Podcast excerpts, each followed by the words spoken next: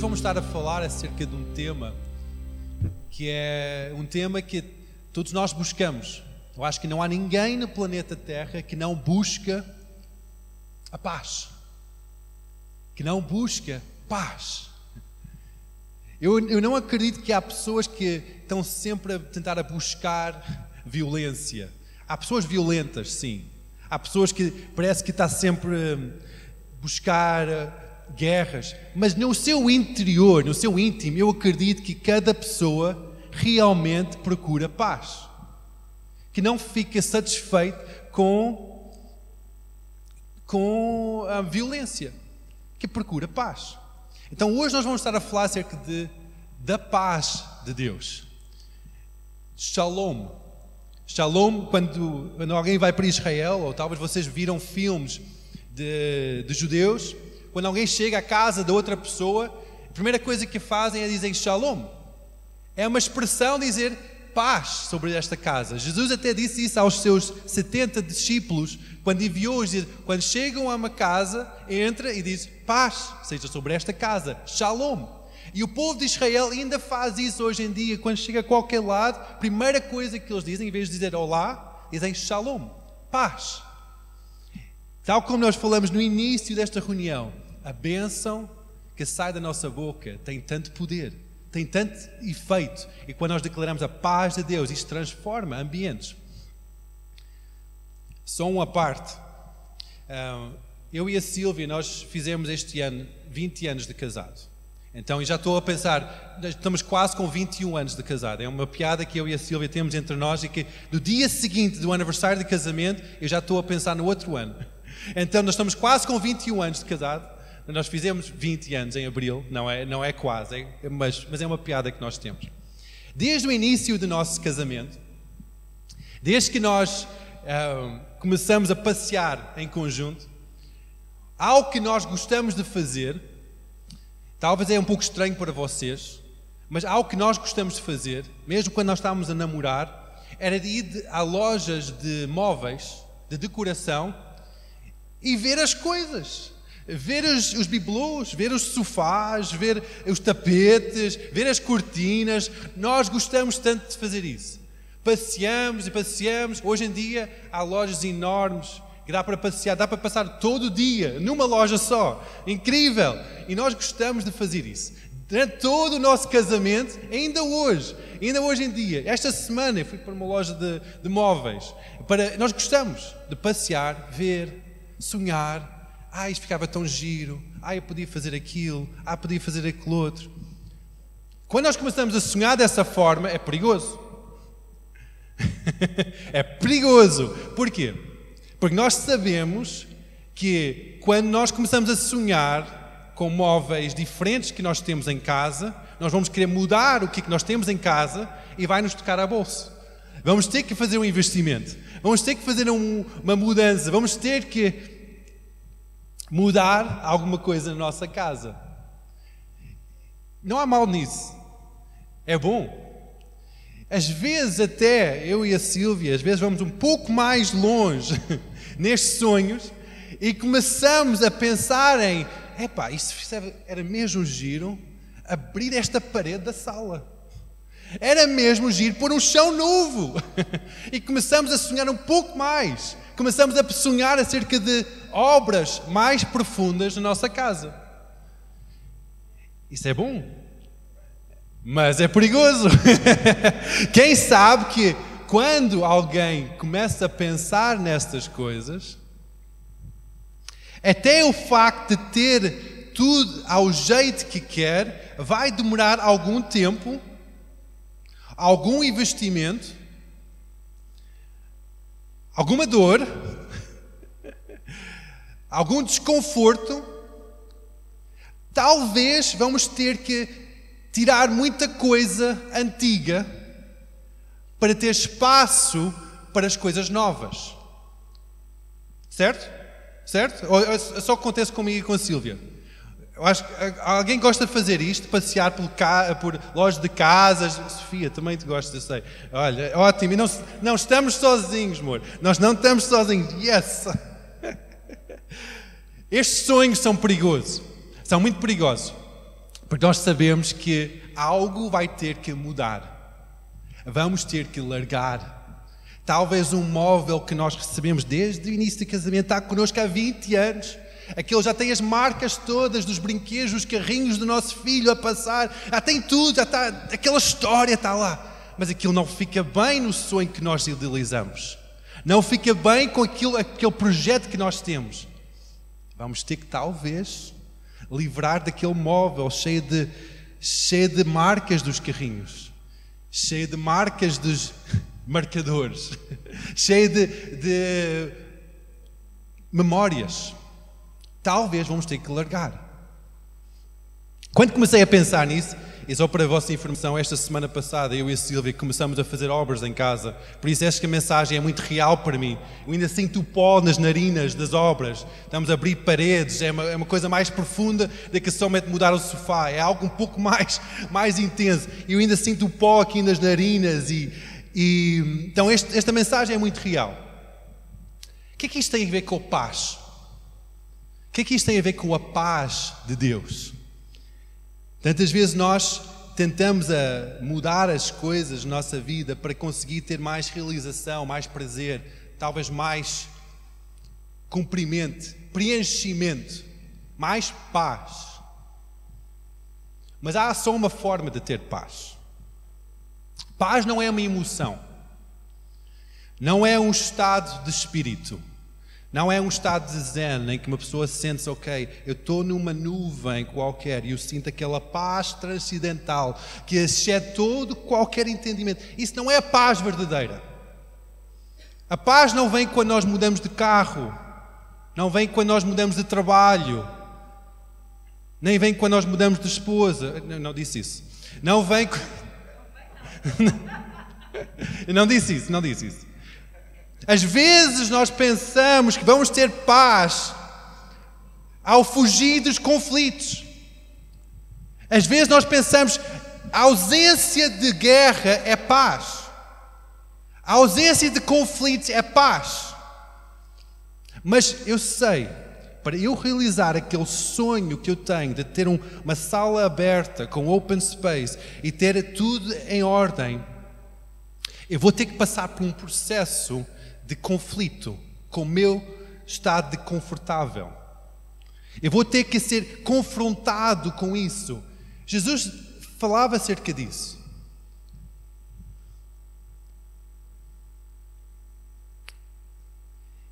Jesus falava acerca desta contradição, de que nós pensamos que é paz, mas realmente não é. Jesus diz em, em Mateus 10, 34 diz que não cuideis que, que vim para trazer a paz na terra. Jesus está aqui a dizer para as pessoas que estavam a ouvir a sua mensagem: não pensam que eu vim cá para trazer a paz.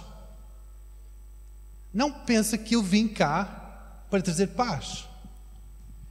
Jesus, que nós conhecemos que ele, o nome de Jesus em Isaías está a dizer que ele é o príncipe da paz. Ele está a dizer para as pessoas: olha, eu não vim para trazer paz. Eu não vim para trazer paz. Mas, quer dizer assim, não veio para trazer paz, mas para trazer divisão. Jesus não veio para trazer a paz que nós estamos à espera, em que tudo está no seu lugar, tudo está confortável, tudo está arrumado. Ele veio para dividir o que é que nós pensamos que é certo do que, é que Ele diz que é certo. Ele vem para trazer uma ordem divina, que isso vem em conflito com quem nós somos. Talvez nós, tal como eu e a Sílvia, formatamos a nossa casa, decoramos a nossa casa durante 20 anos, em que nós pensamos que aquilo era bom, aquilo era a forma que nós idealizamos ter uma casa bonita.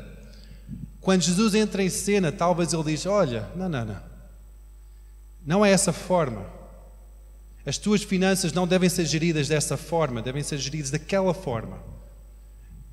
Que é que tu vês na televisão não deve ser gerido dessa forma. Não devias ver aquilo na televisão, devias ver aquele outro na televisão. Não devias ouvir aquela música, devias ver aquela outra. Não devias ler aqueles livros, mas devias ver o outro livro. Ele começa a trazer divisão, começa a trazer conflito. E esse conflito não é negativo, porque nós sabemos que quando ele começa a trazer essa divisão, vai trazer vida, vai trazer transformação. E o resultado, no final, compensa todo o resto. Esta caminhada de cristianismo, caminhada de. Há pessoas que dizem que é caminhada de santidade. Santidade é o tirar uma coisa da nossa vida e estar separado para outra. Há outras pessoas que falam que é o caminho do arrependimento que arrependimento é mudar do sentido de vida e começar a andar em outro sentido de vida. Outras pessoas dizem que é o caminho do cristianismo, caminho da fé, acreditar em algo além daquilo que nós conseguimos ver. Todas essas, essas formas de descrever a caminhada com Jesus são formas válidas, mas são todas formas em que o nosso conforto, a nossa paz, está posto em conflito com a paz de Deus. Muitas vezes nós não apercebemos diretamente esta, esta implicação na nossa vida. Muitas vezes, quando nós estamos a iniciar esta caminhada com, com o Senhor, este relacionamento com Jesus, nós entendemos algumas coisas, mas ao longo desta caminhada, se nós continuamos a pôr a nossas, nossa fé e nosso olhar nele, o que é que vai acontecer? É que nós vamos ver que certas coisas na nossa vida que nós pensávamos que eram coisas boas, são coisas que de facto não são tão boas assim. Nós pensávamos que havia coisas na nossa vida que eram aceitáveis, que eram permitidos, que realmente aquilo não é permitido. Não é aceitável. E esse é o caminho com Cristo. É um caminho de largar a velha vida e seguir uma nova vida. Então, o que é, é paz? Se paz não é um estado de espírito, não é uma emoção, não é um lugar, não é uma ausência de problemas e de conflitos, então o que é a paz? A paz é uma pessoa. O quê? Paz é uma pessoa. Então, quando nós dizemos paz seja convosco, nós estamos a dizer uma pessoa seja convosco? Sim. Paz é uma característica, uma manifestação do reino de Deus. Em Romanos diz que o reino de Deus não é comida nem bebida, mas é justiça, paz e alegria no Espírito. É uma característica da essência de Deus. Em Gálatas 5 fala acerca dos frutos do Espírito, que diz o fruto do Espírito é amor. Pois mais em frente diz paz,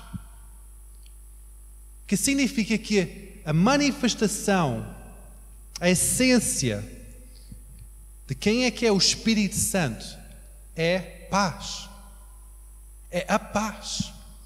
Então nós, nós podemos dizer que quando uma pessoa está perto de nós, nós podemos ver em silhuetas, eu vejo, eu vejo mal a Sofia lá atrás, porque há, há luz de fundo, mas eu sei que pelo jeito de, do corpo dela, pelo jeito do cabelo, deve ser a Sofia. É uma característica por causa de certas, certas aparências que a Sofia tem. Mesma coisa, o Espírito Santo, frutos do Espírito, características do Espírito Santo, características do Reino de Deus, aparências do Reino, manifestação do Reino de Deus é paz é paz. O próprio Jesus, como já disse em Isaías, é chamado o príncipe da paz. O próprio Jesus é a manifestação, é aquele completo de tudo que é Deus, em forma de homem. Não é um homem qualquer, mas é a plenitude de Deus em corpo humano. Então nós podemos ver que Jesus, quando andava na terra, de cidade em cidade, de vila em vila, era a própria paz que passeava por todo lado. Em que imagina pessoas em conflito. Eles chegaram ao mercado, as pessoas estão em conflito uns com os outros. E a paz chega. Não é a paz é encontrado, não é a paz que é, que é negociado, mas a própria paz chega à cena. Ele entra em cena. Isso é a pessoa de Jesus, a pessoa da paz de Deus. Em Filipenses que a paz que excede todo o entendimento, a paz que excede todo o entendimento, não é algo que nós podemos pensar e chegar a um acordo, sentar à mesa, escrever um documento acerca de paz na terra. Nós não podemos encontrar, isto não é a paz verdadeira. Isto é uma negociação de termos, mas não é a paz verdadeira. A única forma de nós termos paz verdadeira é quando nós encontramos com a pessoa de Jesus. Quando a pessoa de Jesus está em cena das nossas vidas. Quando a pessoa de Jesus está conosco. Por isso que quando nós focamos a nossa atenção nele, quando nós focamos o nosso olhar para ele, valorizamos quem ele é, começamos a sentir evidências dessa pessoa no nosso coração. Eu sei que todos nós temos estado a ser bombardeados ao longo destes últimos cinco meses com situações em que nós ficamos desconfortáveis, que parece que a nossa paz está a ser beliscada, parece que a nossa paz está a ser posta em causa. Nós podemos ver os discípulos quando eles estavam naquele finalmente, aquele último dia com o Mestre. Jesus tantas vezes diz que não turbe o vosso coração. Em João 14, 15, 16, 17, fala acerca daquelas últimas palavras de Jesus perante os seus discípulos, em que ele está a explicar acerca de como é que esses homens podem viver em paz podem viver uma, uma vida de paz, sabendo que esses homens em breve iam ser confrontados com a morte, iam ser confrontados com a tortura, iam ser confrontados com perder tudo. Ele sabia disso. Mesmo assim, Jesus dizia: Não, não se turbe o vosso coração, não deixe de perder a paz. E depois ele começa a explicar, forma tras forma, como é que essa paz pode ser uma vivência, pode ser um estilo de vida? Primeiro, ele, começa a falar acerca do relacionamento que ele tem com o Pai. Relacionamento que ele tem com Deus Pai. Isso como é que é possível? Nós, nós conseguimos ter um relacionamento com o Pai? Sim. Deus é o Pai perfeito. Quando nós temos o mesmo relacionamento que Jesus teve com o Pai, nós vamos começar a sentir o que Jesus sentiu. O nosso coração vai ser transformado pelo amor de Deus. Em 1 João diz que o perfeito amor lança fora todo o medo. O medo é, é, é, é, aquela forma em que a nossa paz é roubada, é escravizada. Nossa vida é oprimida quando nós sentimos medo. A forma de lidar com esse medo, para ter novamente a paz de Deus na nossa vida é receber o amor do Pai, aquele amor perfeito, aquele amor que Ele acredita em nós, que Ele perdoa-nos, que Ele dá-nos um propósito de vida. Jesus explicou isso aos discípulos naqueles últimos meses. Se a vossa vida estiver no Pai, tal como eu estou no Pai, se as vossas, se segues as minhas palavras, tal como eu sigo as palavras do Pai, tudo vai correr bem. Jesus explica como é que esses homens, que era, já não eram os seus servos, nem os seus seguidores, mas eram amigos, chegados, irmãos, como é que esses homens podiam ter a paz? Ele começou a explicar acerca do Espírito Santo. Diz: Não se turbe o vosso coração, eu vou enviar um consolador para consolar-vos, para guiar-vos. Ele começou a falar acerca do Espírito Santo. E depois ele começou a falar acerca de comunhão uns com os outros.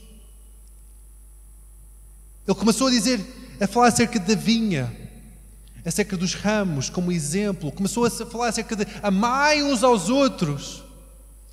E essa forma que o mundo vai ver que são os meus discípulos. Jesus começa a explicar, forma atrás de forma, como é que esses homens, no meio de um conflito, no meio de um estado de guerra, em que tudo vai ser virado de avesso, como é que eles podiam ter paz?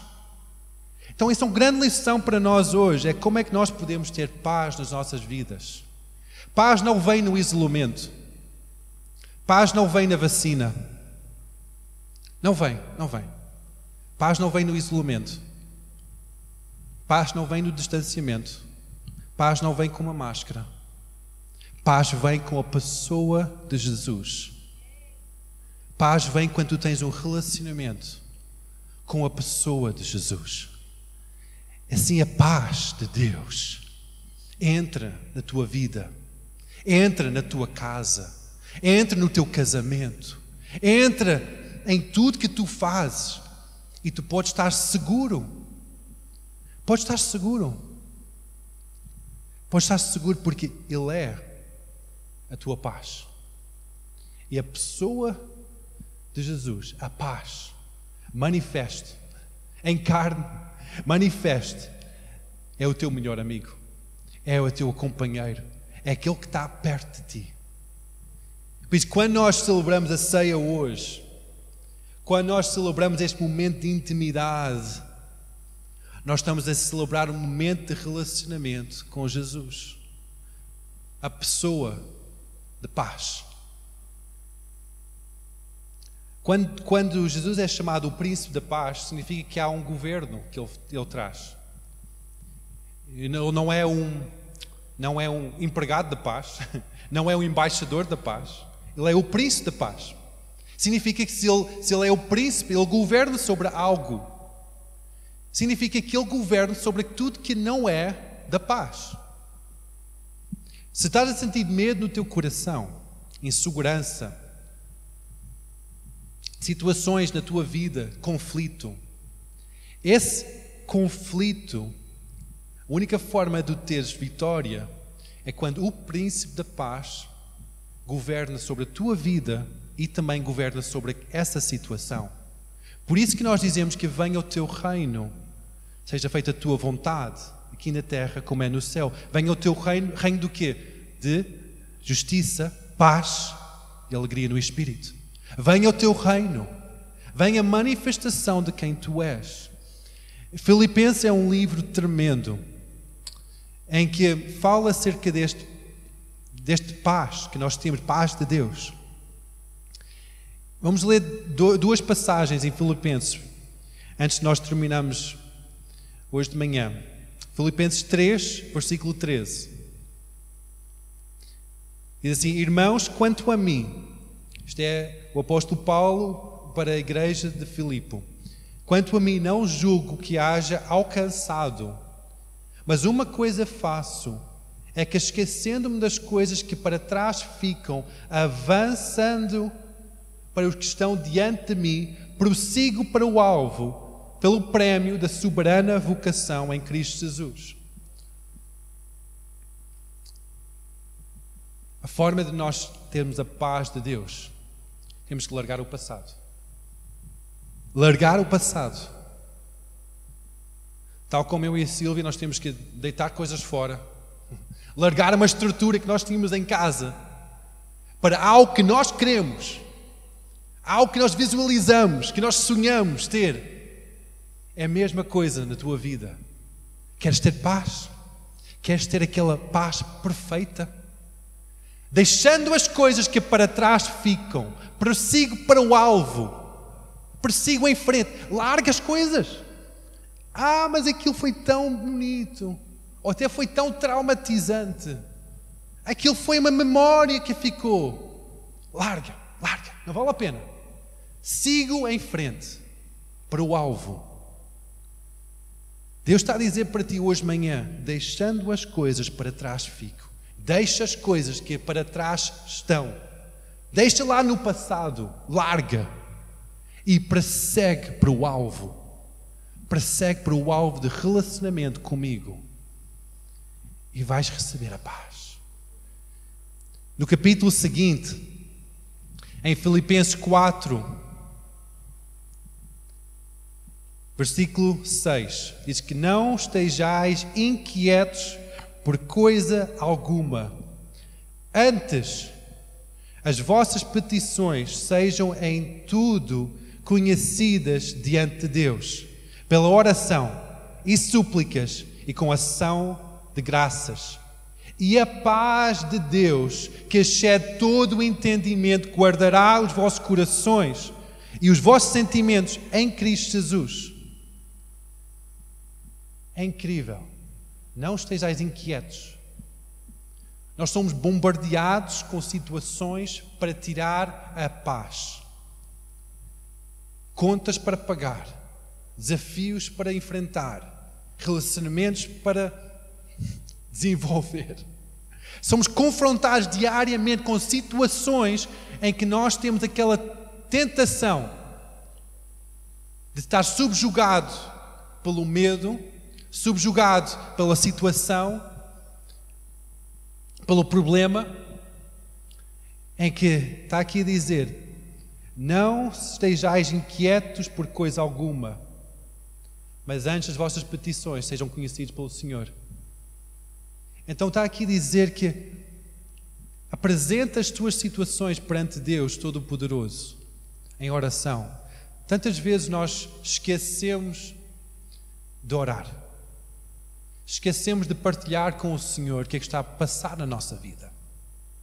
Enfrentamos uma conta, enfrentamos um problema e talvez telefonamos ao nosso melhor amigo, telefonamos ao, à pessoa que está perto de nós, talvez desabafamos com a nossa mulher e com Deus.